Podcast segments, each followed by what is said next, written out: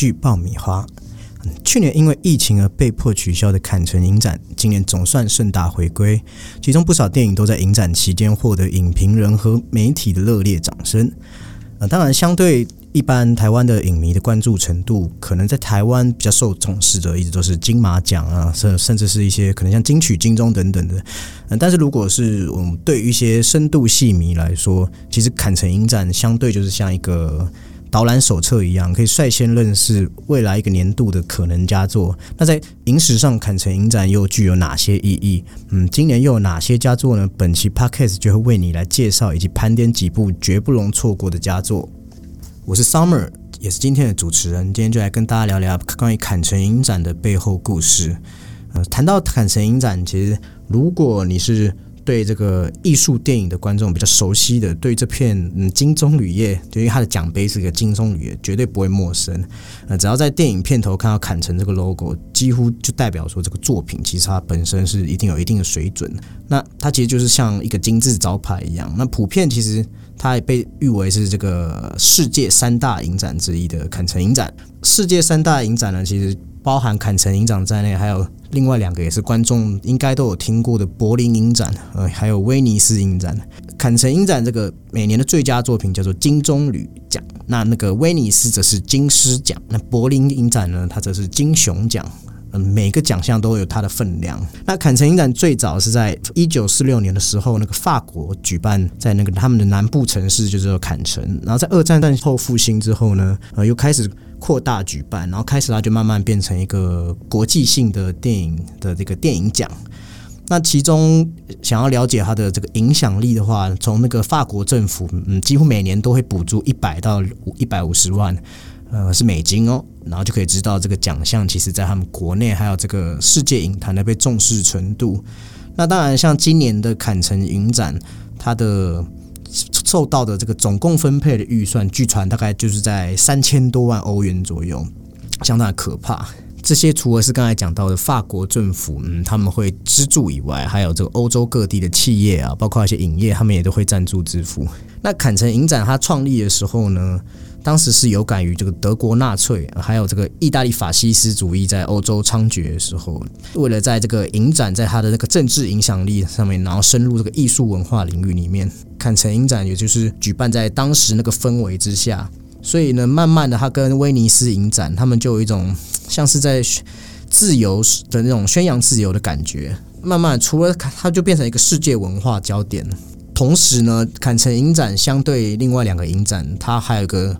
比较商业气息浓厚的一种感觉。在后来之后，在后来之后呢，因为它变成是说每年在坎城影展，它是个交易的中心。怎么说呢？就是它在一九五九年的时候呢，影展同时进行了就是坎城电影市场展的正式开始。那在这个所谓的这个市场展，其实就是说提供了一个官方然后公开的平台，嗯，像是电影发行商、制片啊，都可以在这个市场内进行影片的销售买卖。那这个销售买卖就代表说，在这个期间内，许多电影影片计划都有机会在此媒合。然后以及谈一些像是合约啊，或是合作啊之类的。那在此之前呢，其实影片的交易都是在场外私下进行的。那这个传统也一直延续到至今。呃，那像二零一五年的时候，《夜行动物》呃是那个 Amy Adams 啊，他所演的一部电影。他这部电影其实有看过的人。就会被他一种，嗯，它是一种非常的深夜风格的一种电影，也算是在探索一个人类型，在讲一对就是夫妻之间在离婚之后，然后一个丈夫透过一本小说，然后从这个小说之后，呃，小说里面来影射对妻子当初当年不忠的一些隐喻。那它也是从一本原作小说改编，算是我很喜欢的一部电影。那当然这边讲夜行动物，嗯，不是要讲它的内容啦。那夜行动物，它在当时二零一五年的时候，也就是在坎城影展的时候，就以两千万美金天价，呃，卖给了全球版，就把全球版权卖给了环球影业。那时候还创下坎城的那个历史天价。你就知道，在这个坎城影展，它其实就是像一个嗯，就是影片的拍卖市场一样。可能各个厂商啊，他们就是在竞价，那竞价就像拍卖会一样，类似这种概念哦。那其实呢，坎城影展这个因为规模浩大的关系，它有一些非常极具特色的地方，包含它的红毯非常的长，很听说它的红毯长度大概呃，好像是两公里左右，非常的可怕，就是非常的长。然后坎城影展其实它非常有趣的地方，就是说它一天还会换三次这个红地毯，是真的算是一个非常浩大的工程。它据说因为影展的呃大概就是像是算是一长达一周以上的期限，所以。据传说，整个影展下来，他这样那个地毯好像会换到四十几次左右。那这个其实这个举动，曾经也在二零一三年的时候激怒了那个世界各地的环保环保组织，其中法国环保组织甚至还提出过请愿书。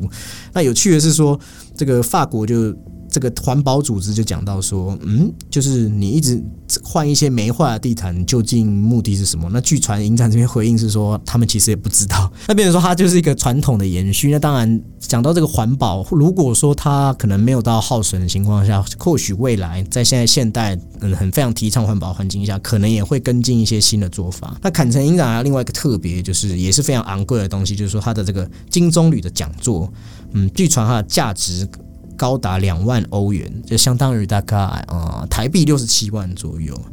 那很多人都会好奇说，坎城影展它跟另外两个影展的差异在哪里？其实本质上来说，他们都是在推荐一些优质的影片。如果讲到坎城影展的话，它可能是商业兼具的一个影展，就是因为我刚才讲的，像我刚才讲的坎城影展，它有时候会是一些嗯片商。或是一些像近几年，我们就会看到一些很多商业电影，它可能兼具艺术气息的商业电影，那他们都出现在坎城影展几率相当高。那当然，柏林影展的话，我自己觉得啦，它跟另外两个影展相比，它比较像是会鼓励一些新导演，然后它也常常会有一些不错政治议题的电影出现。那当然，他最近几年更走上一个分众的。的一种方式，在柏林影展中，还最近还会看到一些像是俄少的主题啊，或者是同志主题的电影。那维尼影展的话，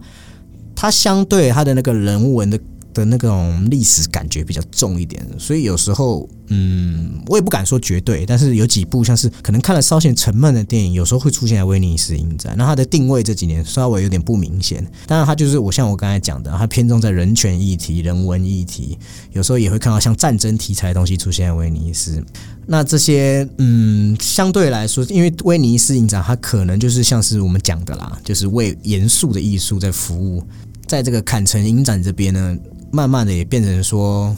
我发现啊，它的主题开始变得比较多样性，包含今年等一下会讲到的今年金棕榈奖的电影，我觉得慢慢这个氛围的改变，加上加上坎城影展本来就是一个呃慢慢可以接受商业的一个算是一个奖项，那近几年来呢，坎城影展的电影的项目跟那个类型就变得非常多，我们等下也会介绍一下，包括这次得奖的作品，以及这一次坎城影展发生的一些有趣的事情。其实，如果有关注坎城影展的人，就会发现，像是去年的时候呢，因为疫情的关系，影展嗯逼不得已，所以只好取消。那原本这个影展大概都是在五月时间在举办，那今年也因为之前 delay 还有疫情的关系，所以稍稍延后在七月。那为了因应这是这个疫情的，嗯，因为毕竟疫情还没结束嘛，所以影展的场内也算是执行非多非常严格的这个防疫规定，包括影展内的人都必须遵守社交距离，然后严禁亲吻打招呼。那参与的来宾呢，也都必须出示这个疫苗接种的证明。发生在这次影展有一个非常有趣的事情，就是呃规则制定，结果像是影展的主席，就是自己就先率先这个打破这个这个规定。他在开幕式当晚立即呃在那个杰西卡崔斯坦在那个这两个人的碰面的时候，就在他的脸颊上亲了两下打招呼。那这是就是。他是影展主席，就蛮有趣，说他自己去破坏这个防疫规定。那像今年坎城影展，其实每年坎城影展都是一些很大牌演员啊，或是一些大导演出席。像今年还有像是里奥卡霍，然后还有这个冯斯瓦欧龙，还有这个布鲁诺杜蒙这些等人，这些都是一些有在关注欧洲三大影展的影迷都会知道的导演。那像我自己非常喜欢的，还有这个之前拍过那个嗯布达佩斯大饭店，还有。月升王国的 Wes Anderson，他这次也也同样因为他的作品有参加这个坎城影展的竞赛类项目，他也有出席这个坎城影展。那 Wes Anderson 呢，他的这次来的这个电影《法兰西特报》，我们等一下也会来介绍。那本届呢坎城影展其实在影展期间也发生一些趣事，呃，包含就是这次是由这个美国黑人名导 Spike Lee 所领军的这个评审团。那他在颁奖的时候就发生了一个趣事，就是当主持人呢用法语问他说：“首先要颁什么奖，就是那个时候他们是要在颁金棕榈奖，呃，还没到颁到金棕榈奖的时候，然后但是法文呢，主持人就用法文问他说，嗯，我们这个接下来要颁什么奖？那我们也不知道 Spy 不知道是听错了还是什么，他以为这个时候就要宣布最大奖，就是刚才讲的金棕榈奖。那他马上就大爆雷，讲出了这个得奖人。那当然，这个场面就变得有点尴尬。然后在颁奖真正颁奖的时候，他也开始就是抱着头说蛮懊恼，他就说可不可以再给他第二次机会？然后事后他也开玩笑说，嗯，他就是搞砸了一切。但当然，这个气氛上面还是非常欢乐啦，也不会有人真的说特别去责怪责怪他。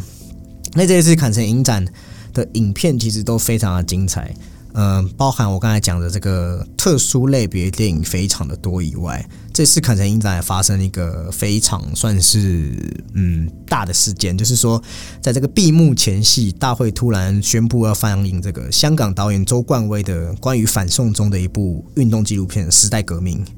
那在这部电影，当然就像。他的片中讲了，就是在讲的，就是香港之前反送中的事件。那他放放放映的内容呢？呃，其实也是希望对这个生活在恐惧的香港人而言，能够感到一点安慰。那这部片片长，嗯，好像据说是两个半小时。周冠威在《华尔街日报》接受访问时，他也表示说。这部片他花了两年时间秘密制作该片，那他说在片中的一些受访者啊，或是一些制作的，可能现在都已经有人已经失联了，呃，也有可能流亡或是正在嗯服刑。那在拍摄期间呢，他算是亲自在校园内有有时候席地而坐啊，直接睡啊。然后他说，在这个他也曾经因为这样被橡胶子弹打中头盔过。那他在剪辑期间，其实他表示说，这个情绪曾经崩溃，然后差点要停工。那这一次，其实本来也有人说，他朋友劝他说，在制作过程的时候，或是在上映的时候，嗯，他可不可以在片中隐藏名字？但这个周冠威他也非常的有骨气，他说他不想要输给这种恐惧。如果他使用真名是为了对抗这些审查，然后他强调只有这样他才是自由的。那当然，这个坎城影展这一次播出这个，他比较特别，就是说他放在闭幕，其实有一个原因，就是放在闭幕，就是如果他是放在开头的话，那我们了解近年来像大陆的一些做法，可能就会做出一些抵制，那导致说可能大陆的相关影片。可能就没办法在坦诚影展出现了。那放在闭幕，那当然他就没有办法做这些手段。即使是如此，这还是非常大胆的行为。国际媒体也是说，这个是就是非常的算是在外交上面的豪赌。那当然，他们也预料一定会有一些负面反应，所以现在其实也有一些反弹的声浪。但是这届已经结束啦，之后可能会发生什么事情，可能还要后续再追踪。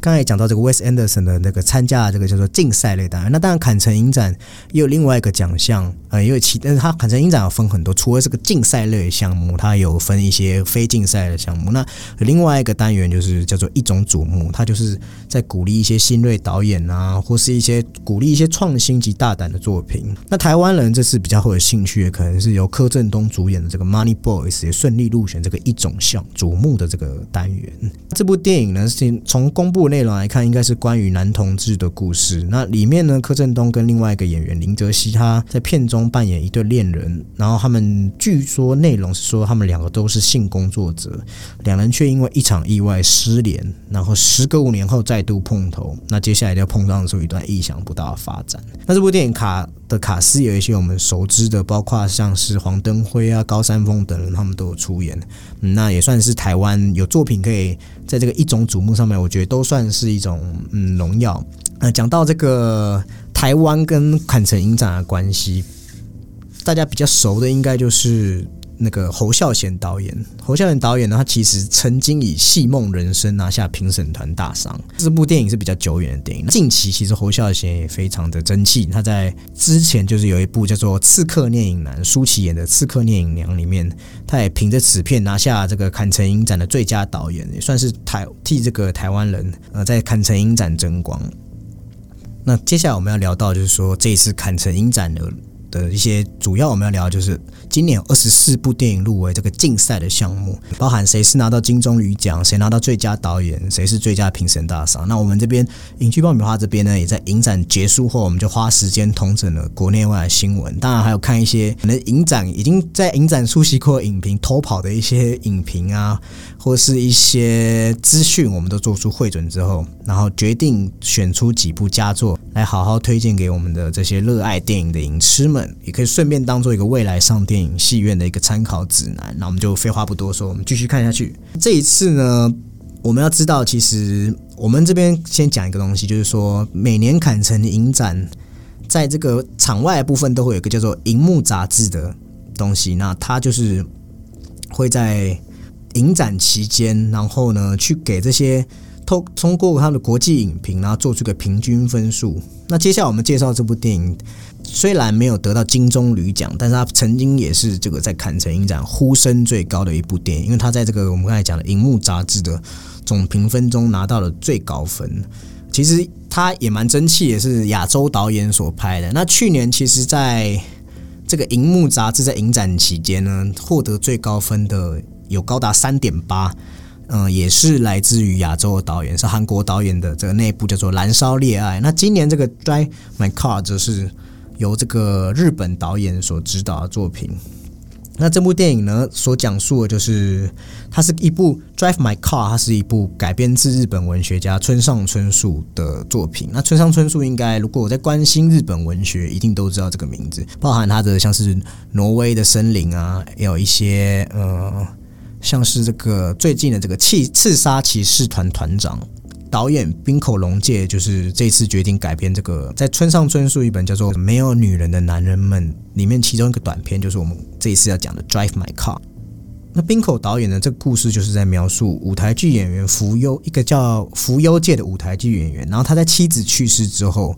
雇佣了一位女性司机，叫做杜丽。那相处中呢，他也开始逐渐和这个杜丽交流自己的内心世界，然后接嗯，就在这个两个人的互动中呢，在这个路途中一步步揭开他亡妻的这个神秘的过往，那同时也解开困缚自我多年的心结。那在这个小说内容，我有去做一些调查，就是说这个福优界好像是在妻子死前他就已经知道妻子有外遇了，但是他从来都没有去揭开这个秘密。或是说去询问妻子，那所以就导致说这个事情一直放在他心中，成为一个心结。那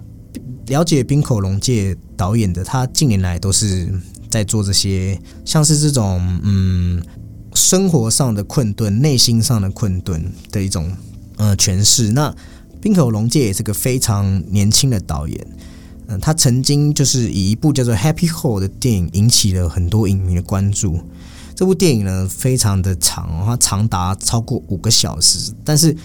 就像我刚才讲，冰口导演的特色就是他会用一些平淡的日常叙事，像《Happy Hole》这件事情，这部电影就是在讲述四名女性的中年危机。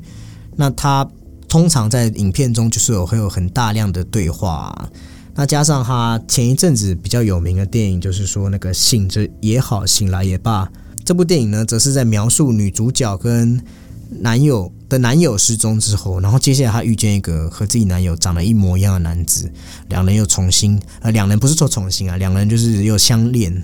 那时候她的前男友又突然出现了，那就导致说，就像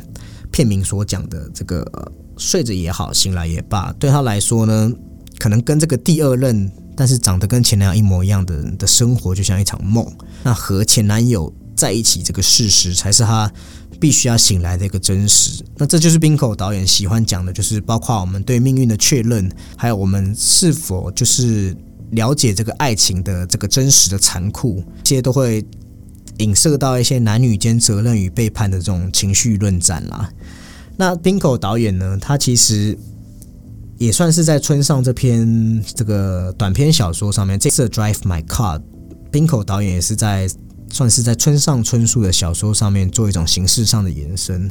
过去冰口导演的作品大多关于身份上的探讨，然后社会互动中所涉及的角色扮演及一些亲密关系内的那种情爱情爱关系。那《Drive My Car》也同样，它同样就是在探究他人生活那里所隐藏秘密，然后可能就是挖出一些就是无尽之谜。但是在剧中呢，每个人都有属于自己的故事。那他们在因缘之机会之下，就是碰头了。那接下来就紧密结合，呃，发生了一些共鸣。同时，在这种算是寂寞以及孤立的这种基调中，他们就会有一些嗯，得到他们自己的启发。冰口龙介呢，他本身就是一个非常嗯文学气息浓厚的导演。你从他就是他的电影时长就是入入围这个影展，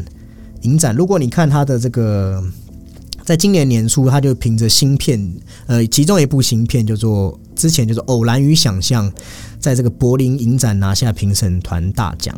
那后来呢，他与另外一部日本导演黑泽清，则在去年威尼斯影展拿下了最佳导演。他们拍的电影叫《间谍之妻》，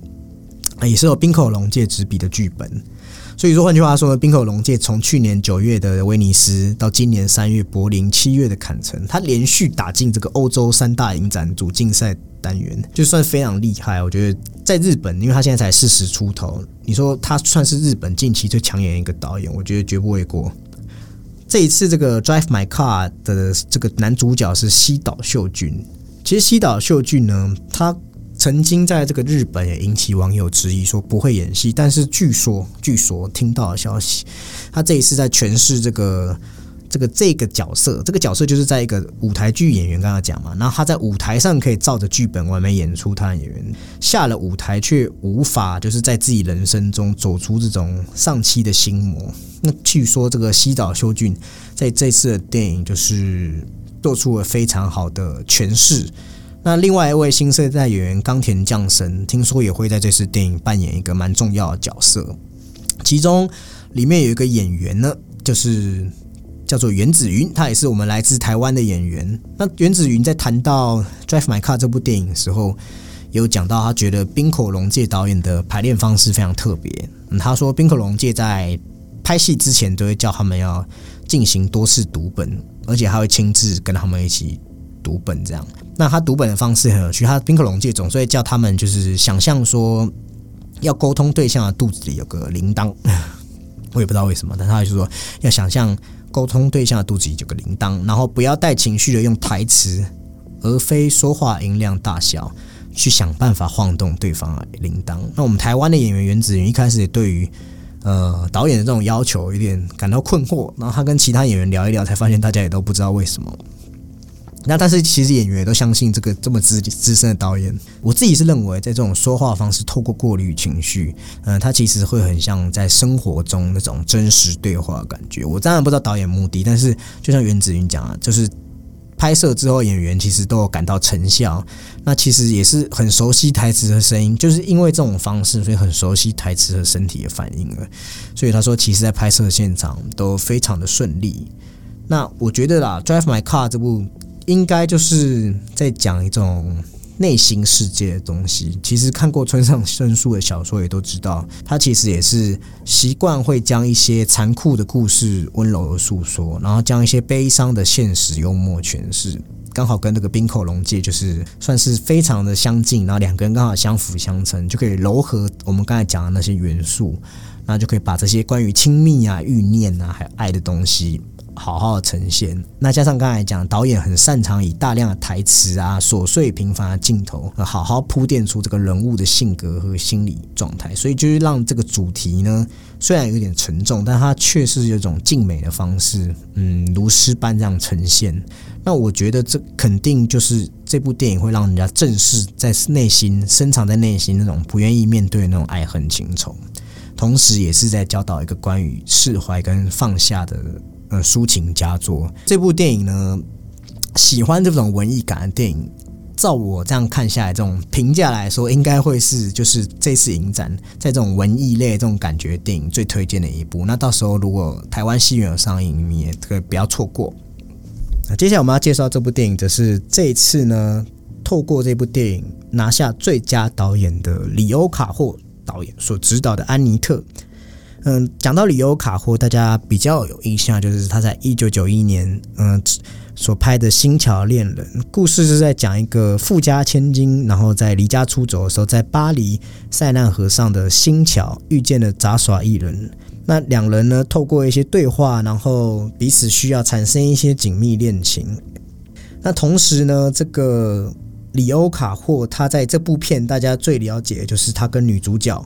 朱丽叶和·毕诺许的一些关系。虽然他是导演，但是两个人却有恋爱的关系。除了女主角以外，他的男主角，他的三部电影男主角都相同，叫做这个都是这个丹尼拉冯。然后在他在三部里欧卡霍这个三部电影饰名饰演的角色都叫做 Alex，其实也就是卡霍本名。所以说大家就会说，因为他跟这个女主角恋爱关系，所以这个演员其实就很像是卡霍的替身。那这算是那个卡霍，大家对大家有这个很，这算是这个卡霍大家对他一个特别的印象。那其实当时他在拍摄《新桥恋人》的时候，据传是因为巴黎政府仅允许他有十天的时间在塞纳河上进行拍摄，但是后来遇到一些意外，导致其实电影的制作周期啊超过他预定的计划。那同时他在这些拍摄的过程，其实用了非常呃高昂的经费完完成这部《新桥恋人》。那据说他在，因为他花费太多钱了。让这个曾经有片商就是对他有点就是敬而远之这样，但是之后呢，也因为这项经验，也让这个里欧卡霍变得更大胆去尝试一些实验性和争议性的电影。那他在一九九九年又拍了一部叫做《宝拉 X》的电影。那这部电影改编自就是一个美国作家叫做赫尔曼梅尔维尔所发表的一部小说。那它其实是一部关于乱伦的一篇小说。那所以他在拍摄这部电影的时候呢，当然也有引起一些外界讨论。那包括他后来在前期拍摄一部叫《坏血》电影，就是则是以科技为主题。所以我觉得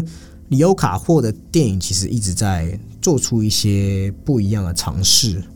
像是他算是近期的长片。其实他的作品的，就是说并不是很频繁的，一年一部啊，或是两年一部。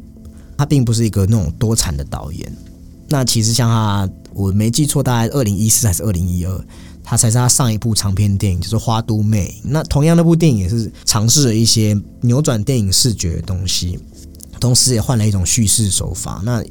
算是每次里欧卡或在尝试的时候，都会给电影一种新的生命。那接下来就要讲到他这一次在坎城影展电影《安妮特》。其实这部电影呢，是尝试用一个歌舞剧的方式来呈现的电影，相对来说，它的那个。在气氛上面就会比较到位，所以呢，我猜啦，就是电影主办方可能也是希望借由这个导演的这个这种歌舞剧形式电影，那把它选为作为这次坎城影展拉开序幕的第一部电影，那也算是给这个迟来的电影节带来一些嗯节日庆典的氛围了。但是刚才讲啊，它是歌舞剧形式嘛，但它其实并不是那种非常欢乐的氛围。安妮特其实描述的是在外人眼中呃人人称羡的一对完美夫妻。一个是享誉国际的歌剧演说家，那一位则是脱口秀喜剧演员。那这个歌剧院，这个是由这个玛丽永科蒂亚所演的一个，嗯，一个算是比较温顺啊，然后比较有才华的一个妻子。那这个男主角则是算是一个过气的这种脱口秀演员。那他是由近年来非常红的，就是这个。Eden Driver 就是亚当·崔佛所演的。那他们两个人呢，在别人眼中就是算是那种人人称羡的完美夫妻，但是那只是表面上而已。事实上呢，却暗藏汹涌。那随着两人爱的结晶，他们爱的结晶就叫做安妮特的出生，他们感情道路也越见曲折。那事情就开始朝向一发不可收拾的局面发展。从嗯一些影评的透露来说呢，应该是说这个。饰演女主角的这个玛丽永科蒂啊，她会在某个据说啦，她会在某个桥段就是下线，那就变成说 Adam Driver 跟那个他的女儿安妮特之间的一些故事。那可能这是个 Adam Driver 阴谋，我不知道，因为我没看过剧本嘛。那当然，安妮特的遗传的，听说就是遗传的妈妈的天赋。那这个爸爸也算是把他像是提线人偶一样在控制自己女儿。那也让这个父女之间呢开始有一些裂痕，那导致后面故事发生。目前听到是类似这样。本片从外媒评价预告说，这像是一个带有暗黑基调，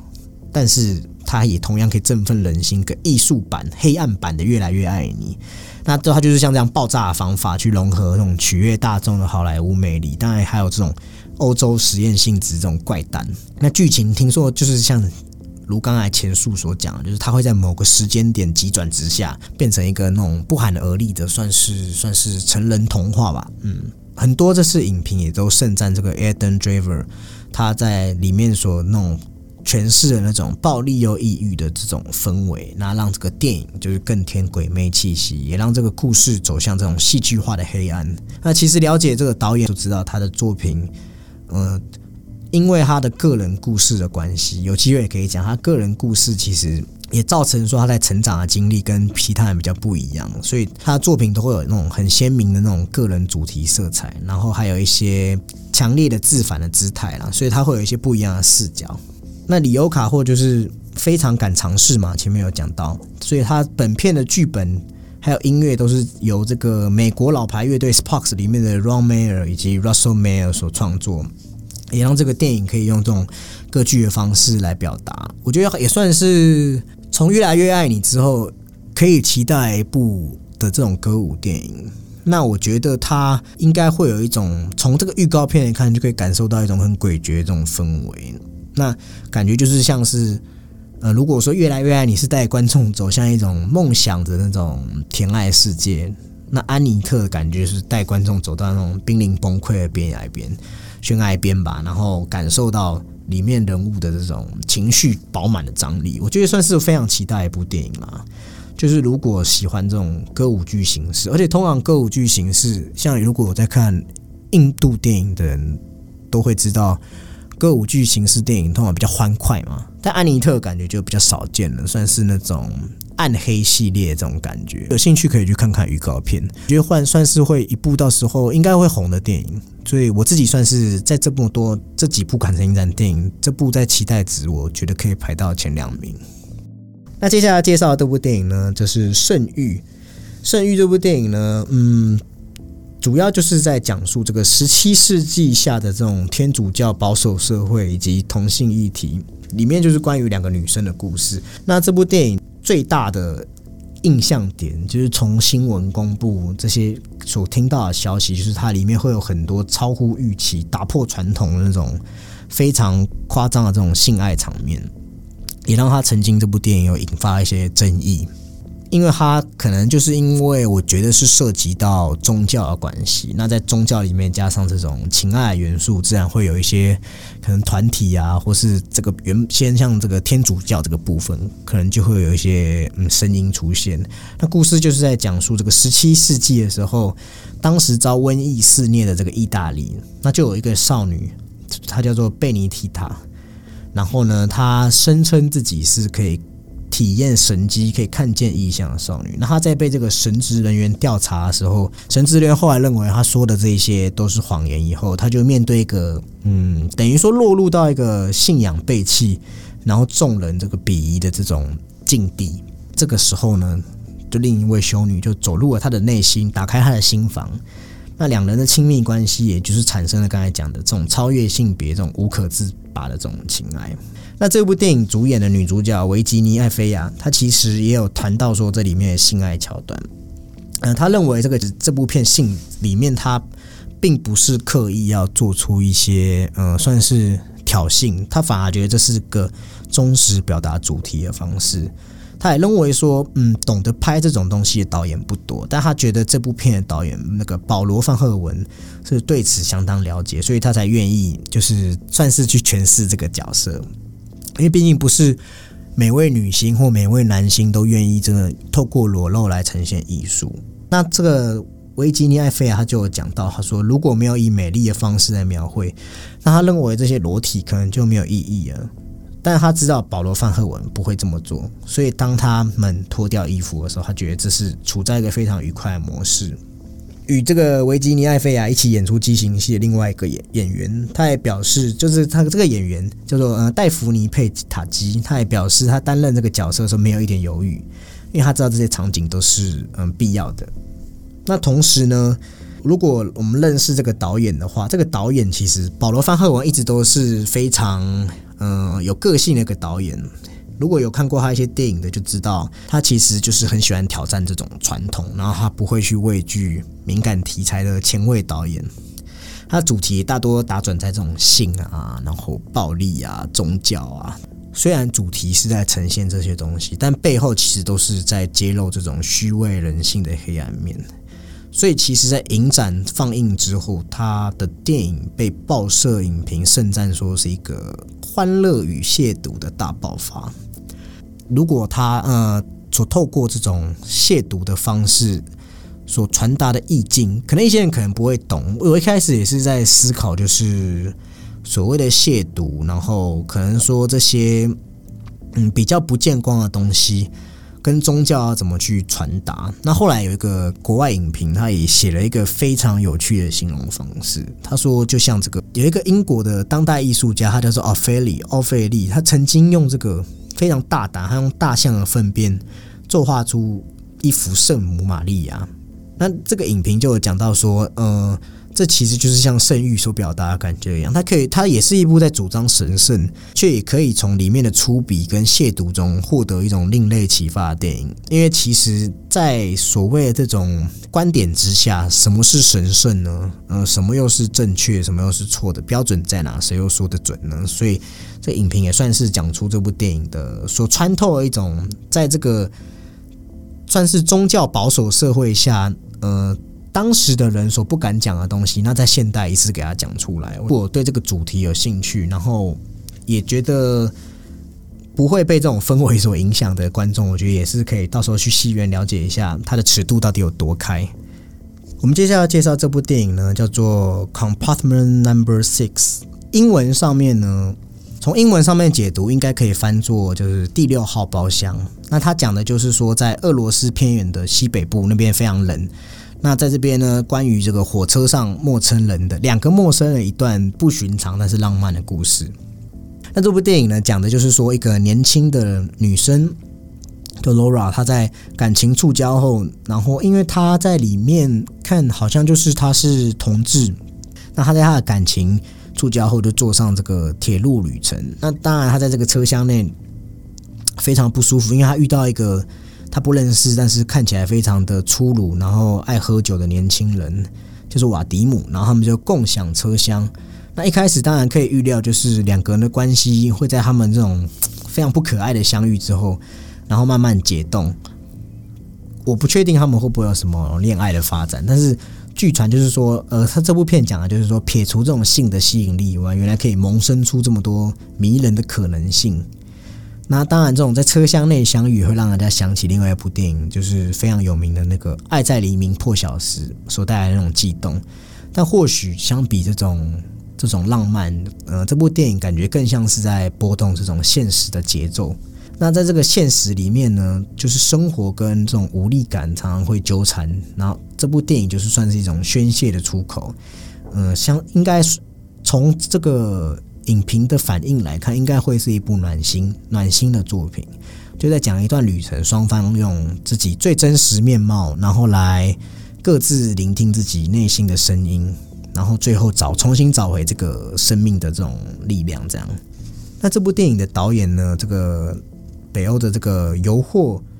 库奥斯曼恩，他的另外一部比较有名的电影。叫做这个，在我生命中最快乐的一天，也是类似这种暖心佳作。这部电影讲的就是，就是一个打拳击的拳击手，那他想要挑战美国拳王，来争夺这个拳王宝座，但他却在这个该专心备战的时候，爱上了另外一个女孩。那爱情来的时候，本来就挡不住嘛，所以呢，在这个。比赛的过程中，他就告诉他自己的教练说：“他教练告诉他说，你必须要打败拳王，因为这样才会成为你生命中最快乐的一天。”但对这个拳王来说，他已经知道，他最快乐的一天无关乎比赛输赢，而是可以赢赢不赢得到这个女孩的芳心。同时，这部电影呢，虽然是关于拳击背景，但是没有是比较没有在着重在这个拳赛内容。电影节奏不快不慢，然后也很非常沉稳。嗯，影像镜头非常的柔美。那其实最后就是要传达这个背后的主题。那可以相信说，这一次这个这一部这个第六号车厢也是在讲一个芬兰的这种中产阶级的女子啊。然后她在车厢遇到一个俄罗斯矿工，刚才忘记讲，就是那个男年轻的男生是一个俄罗斯的矿工，所以总会有就会有一种两人的气质其实是有差距的。但是其实就是。这里面一定会有一些笨拙可爱的感觉，那两个人就会开始有一段故事，这样。嗯，我自己会想到电影就是像是逆转人生啊，或者之前幸福绿皮书那种，就是两个人对比很大的感觉。那我觉得从这次二十四部竞赛作品来看，这应该会是里面几部比较叫嗯少数的这种暖心作品，嗯。真正透过这些朴实的镜头，还有一些幽默画面啊、幽默的故事来传达这种内心的意境。那这部片分数也有高达二点六，排在这个荧幕杂志的第五名。我觉得也是值得给这种需要温暖的影迷，或是说享受投入到这种两人之间互动啊，然后勾起这种温暖这种的的这种观众都可以去看一部电影。接下来讲的电影则是这次拿下这个坎城影展评审团大赏的。部电影叫做《我不是英雄》，A Hero，片名叫做 A Hero，算是一种嗯反反着说的这种概念。那这部电影，伊朗导演法哈蒂，大家其实如果在关心奥斯卡的话，听过他的名字，因为他的《分居风暴》还有《新居风暴》两次都斩获这个奥斯卡最佳外语片。他的电影其实都一直都是在关注这个伊朗的这种现实社会啊，然后人文关怀，嗯，然后诉说这种。底层，呃，还有中产阶级，还有那种比较，呃，算是就是阶级之间的互动，还有那种阶级之下所透露出来的无奈。当然，他也有讲到一些伊朗可能所谓的传统道德所带给人的这种束缚感，所以他都会透过他的这种叙事技巧，然后来概括这个伊朗社会的概况。那这个我不是英雄也是同样围绕在小人物展开。听说他故事就是在说一名刚从这个债务人监狱，债务人监狱应该就是说欠债没还，然后被关进监狱。那这个债务人监狱释放了这个男主角，那他在一个被释放之后，他就在一个，但他那个释放好像只有几天而已，不是说完全获释。那他在一个公交车站发现一个装有金币的手提包。他就把这笔钱视为这个偿还债务啊，还有这个出狱之后，他想要跟女朋友重新开始的这个另外一个这个稳妥之道。那后来他发现这个金币跟这个黄金没有他想象那么值钱，所以他就起了另外一个念头，他决定去贴一张这个寻人启事，希望可以找回这个物件的失主。那就是透过这个方法，看有没有办法去就是赢到一些奖励。但是他没有想到的是，这个行为呢。看似非常无私的行为呢，然然后很快就引起了这个公众的热议，就是外界的这种评论。这个行为如果在我们小时候，可能就会拿到一个这个拾金不昧的奖状。那当然他也一样，他就是因为这样成为了人们眼中的英雄。那在这个故事的表面中，表面之下很快就出现裂缝啦，因为背后许多一些悬而未解的秘密，那也让这个男主角越陷越深。从这个法哈蒂的这个电影所，嗯，我们所听到的消息就很像说他在酝酿着一些，就是在这个社会，伊朗社会这种自我强加道德，还有被这种经济蹂躏的这种现实之间，这种社会小人物，现实之间这种社会小人物的内心写照。那如果我看过他之前的导演的这个导演说的这个分居风暴，还有这个新居风暴，就是像分居风暴也是在讲，就是两个阶级的家庭，一个是比较像接近中产甚至以上的家庭。那这个男主角因为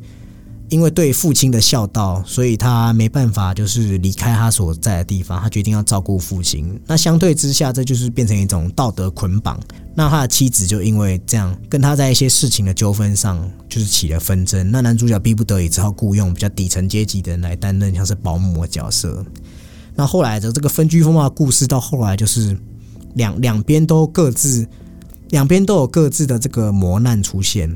像中产阶级所代表的男主角呢，他可能就是为了让自己在这个纠纷之中，他必须要就是。说谎，但是这个男主角曾经告诉他的女儿不能说谎。那但是相对这个比较在这个低产的这个贫穷的这个户人家里面，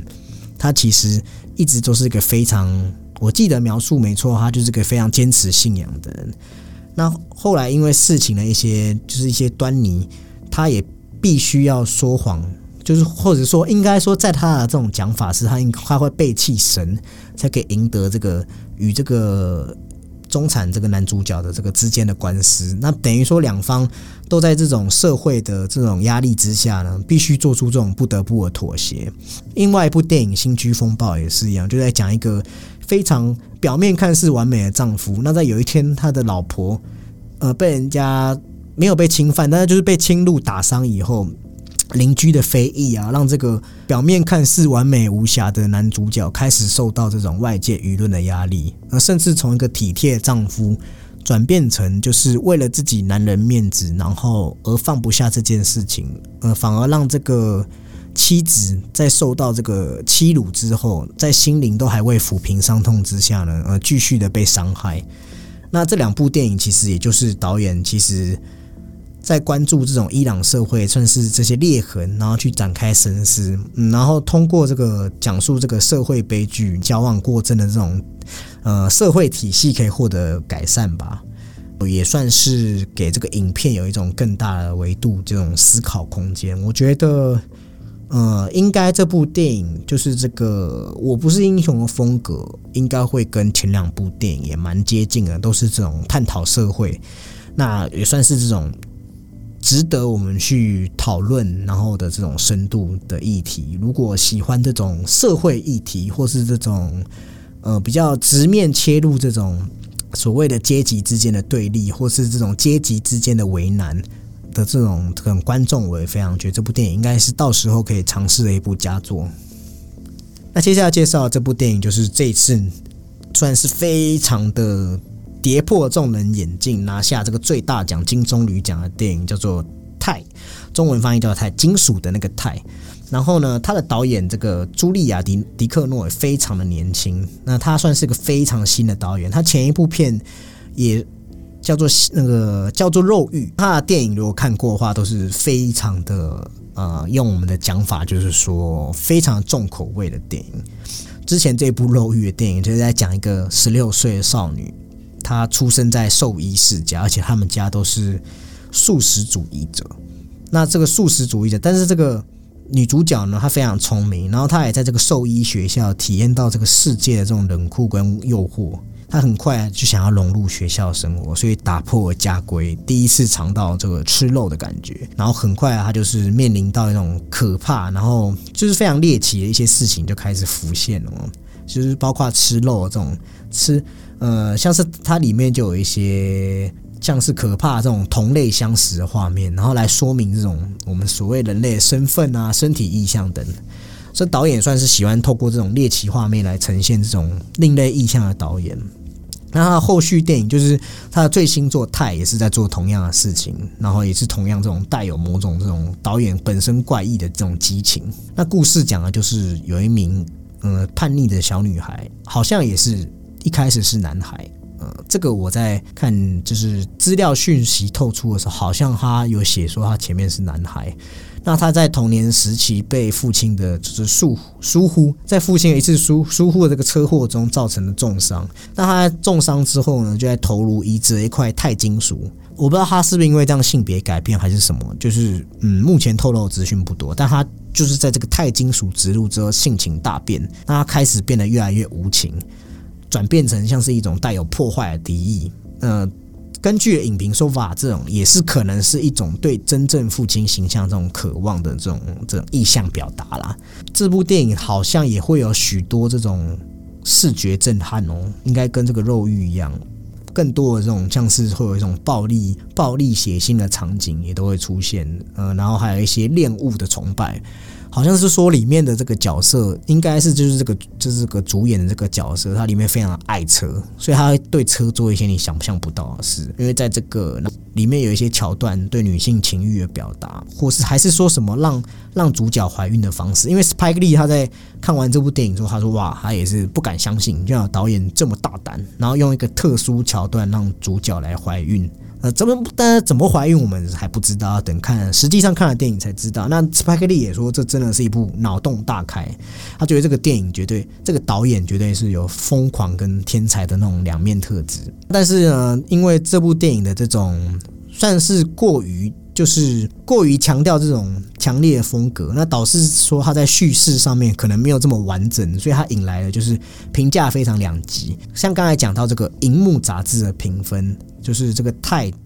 在二十四部电影里面只拿到一点六分，二十四部电影他排在第二十二名。但是呢，这一次呢，他却就是意外拿到这个大奖，所以就是我前面讲的，就是说感觉就是感觉出来这个影展评审团这一次勇于拥抱这种多样性的这种审美眼光，才会让这部就是珍奇异兽，可以这样讲吗？算是非常特立独行的这种暴力之作、暴力之作，可以得到这个最大赏的肯定。那目前台湾好像也确定年底就会上映这部电影了。想要看看这个金棕榈奖得奖的电影是到什么样的水准的观众呢？可以到时候去参考。那接下来就是要介绍，就是嗯，我们这边我们这边比较推荐的两部片，虽然它没有到像前面的来到二点五分以上，或是像刚才的泰，呃，拿到金棕榈奖，这部就是我们刚才。这部就是由这个艺术怪杰，就是刚才前面讲到这个布达佩斯大饭店导演这 Wes Anderson 所指导的《法兰西快报》。其实这部电影一直在那个上映之前，或者说影展之前就透露多非常的资讯了，透露许多资讯了。那让很多人期待的是，就是因为 Wes Anderson 如果有认识他的戏迷都知道，他的这个色彩运用上面非常大胆。同时，他这种叙述故事的方式，就会让人家觉得很像在翻一本童话故事，属于这种成人的童话故事。因为通常他都喜欢用这种色彩缤纷的这种画面来讲述一些现实或是一些往日情怀的东西。那据他本人的说法，这次这部《法兰西特报》呢，将会是一部致所有新闻业的一封情书。荧幕杂志也说，这会是 Wes Anderson 所有故事中视觉风格最引人入胜的一部。呃，这个评价我是觉得有点，就是非常更期待，因为你是你看 West Enders 的电影视觉风格已经这么的强烈，然后这个荧幕杂志来说，这是他的视觉风格最强烈的一部电影。可见，就是他们里面就是荧幕杂志说，这会让你想到，就是它是个诱人的珠宝盒，让你非常想要迫不及待打开。那法兰西快报的电影呢？刚才就说，它是致新闻业的一封情书嘛，所以讲的就是从一家报社展开。那听说影片会分成三段故事，围绕在三位就是编辑作家的报道和写作历程，其中包含会谈论到一个精神分裂却才华横溢的艺术家。还有讲到学运激进分子的一种辨识一种故事，还有第三个故事好像是关于一个犯罪案件的展开。那每一个故事都有还要表达意涵。那这部电影其实也反映出 Wes Anderson，呃，他对这个实际存在一本叫做《纽约客》杂志的热爱。其实这部杂志就是算是也是算是在那个年代，呃，算是非常的前卫，因为它综合所有的就是社会流行文化。然后非常有质感的呈现在读者面前，同时这部《法兰西快报》也影射很多现实情节，然后透过这个 Wes Anderson 的这种艺术性的手法，用这种让人家会陶醉的色调，呃，唤起这种对新闻业、对编辑的这种杂志的这种灵光，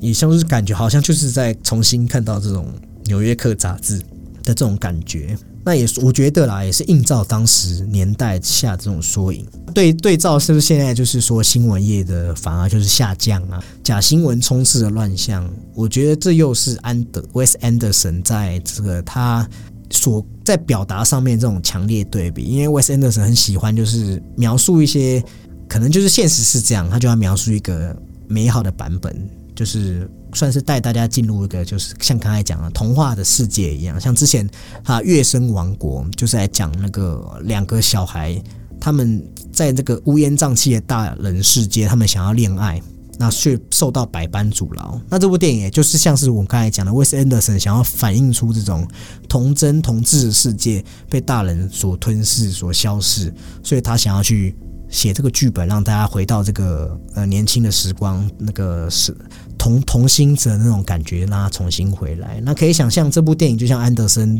威斯安德森之前的电影一样，就是暂时带你脱离现实，然后走入他的世界，然后回到去到那个往日情怀里面。那最后再跟大家讲一部电影，这部电影呢，它不是这一次竞赛类作品，就跟刚才前面讲的一样，柯震东的这部《Money Boy》一样，它这部电影也是。呃，入围这个一种注目的这个项目，那这个一种注目，他最后也在这个项目里面拿到了原创奖。这部电影叫做《Lamb》，目前中文翻译是叫“羊具”，是那个动物的羊，恐惧的惧。我觉得这名字，呃，片商可以考虑换一下了，因为是有点，真的是有点尴尬。我就是你，你到时候去那个像是微秀或者什么影城，你要你要说你要看这部电影，要怎么讲，其实也是很麻烦。这一次呢，这部电影其实算是在我们在做这个影剧爆米花这边在做整理资料这边最难整理一部电影，因为透露出来资讯非常少。看到很多影评、影迷跟媒体就是盛赞说，嗯，赞叹说这部电影的原创性非常的强大，然后也很难去预测它的剧情发展。然后甚至有媒体就是直接写，就是如果知道剧情的，千呃想要看的千万要避免被暴雷。因为它片中很多猎奇又惊悚的剧情，值得就是真的走去戏院好好体验一下。